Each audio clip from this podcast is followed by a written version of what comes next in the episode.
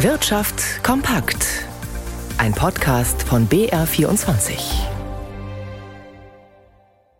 Mit Ralf Schmidberger. Die Energieversorgung in Deutschland soll in den kommenden Jahrzehnten nicht nur vollständig klimaneutral werden, auch soll grundsätzlich Energie gespart werden.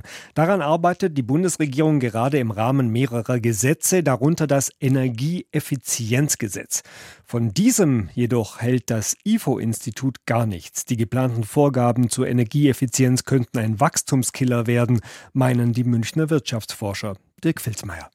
In den kommenden sieben Jahren soll der Energieverbrauch in Deutschland um gut 20 Prozent sinken. So sieht es das geplante Energieeffizienzgesetz vor, das EU-Vorgaben folgt. Noch stehen die Details zwar nicht fest, da das Gesetz noch durch den Bundestag muss, die große Linie aber schon. Für Clemens Fuß vom IFO-Institut allerdings ist der Plan falsch aufgezogen. Er bemängelt, dass einfach der gesamte Energieverbrauch gedeckelt werden soll, egal aus welcher Quelle die Energie stammt. Die Vorgaben für die Effizienzgewinne sollen also nicht nur den fossilen Energieverbrauch treffen, sondern auch den Einsatz von Erneuerbaren. Energieverbrauch per se schädige die Umwelt aber nicht, nur der Einsatz eben von fossilen Energien so fußt. Die geplanten Vorgaben könnten damit zu einem massiven ökonomischen Risiko werden. Denn entweder müssten die jährlichen Effizienzgewinne beim Energieverbrauch deutlich steigen, auf das Dreifache der aktuellen jährlichen Effizienzgewinne, oder aber die Produktion in Deutschland müsse Preise erheblich eingeschränkt werden, mit entsprechenden Auswirkungen auf das Bruttoinlandsprodukt. Noch ist das Gesetz nicht in Kraft. Essentielle Änderungen hat aber bislang auch der Bundesrat nicht eingefordert.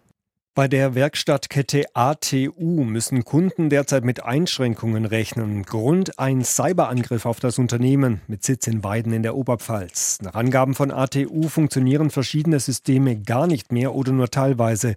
Die Kunden müssten mit verschiedenen Einschränkungen und teilweise mit längeren Wartezeiten rechnen. Wie lange die IT-Systeme der Werkstattkette noch gestört sein könnten, ist noch unklar. Die Werkstattkette ATU gehört zur französischen Mobivia-Gruppe und betreibt rund 550 Filialen in Deutschland und Österreich.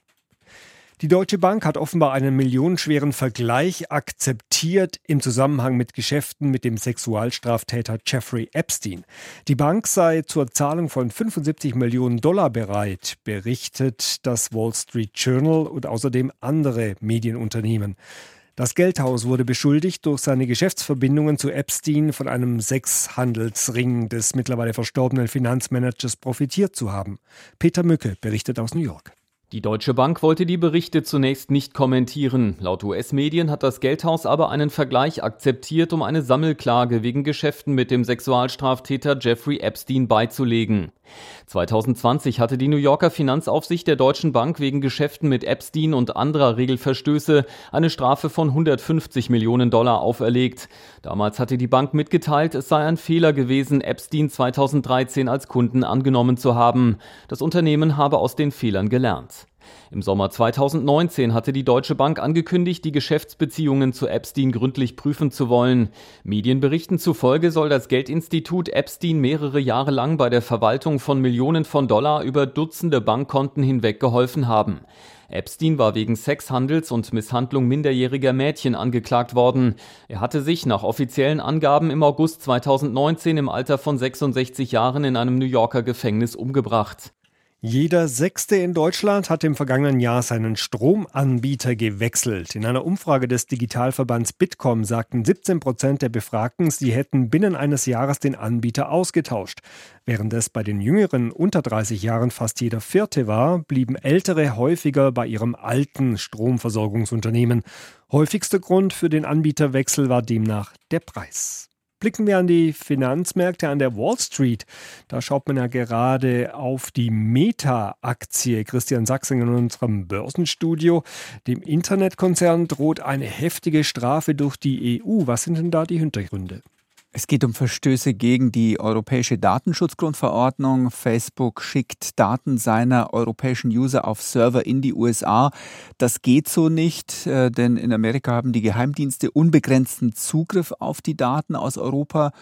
Der Europäische Gerichtshof hat das auch schon mehrmals bemängelt und Unternehmen, die trotzdem beim transatlantischen Datenverkehr so weitermachen, als wäre nichts, die handeln eben illegal.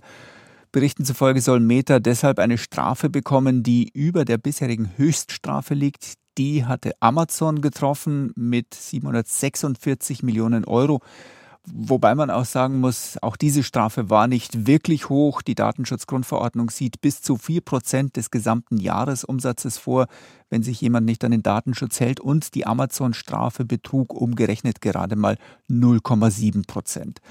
Schauen wir die Aktienmärkte. Dort ist die Meta-Aktie jetzt mit rund einem Prozent im Minus. Dow Jones und Nasdaq-Index legen dagegen beide leicht zu.